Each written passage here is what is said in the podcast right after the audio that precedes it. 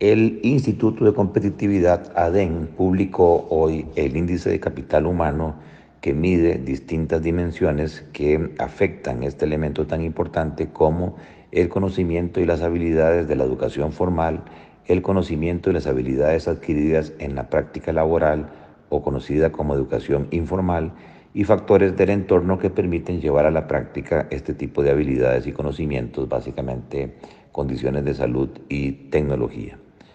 Eh, lo que se puede observar de este estudio interesante es que en general en todos los países latinoamericanos, por efectos del COVID,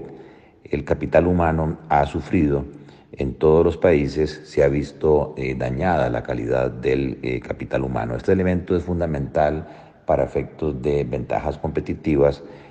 a la hora de atraer inversión extranjera directa, sobre todo con los temas de nearshoring o de reubicación de inversiones eh, del exterior, básicamente en el Asia, hacia Latinoamérica. Costa Rica ocupa el primer lugar de este índice con una calificación de 8.48 en una escala de 10, Uruguay segundo lugar con 8.37 y Chile con 8.35.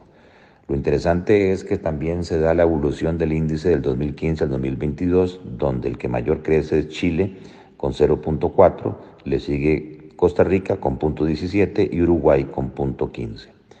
Los factores en donde Costa Rica ocupa la primera posición tienen que ver con el ingreso a la educación formal. Eh, también el segundo elemento es la calidad con la que se sale de la educación formal y las condiciones de salud. En donde Costa Rica tiene que mejorar, tienen que ver con la cantidad de personas que salen de la educación formal, eh, también con la educación en la práctica laboral y el acceso eh, tecnológico que se vuelve fundamental en esta cuarta revolución industrial y en donde es Uruguay quien lidera ese tema.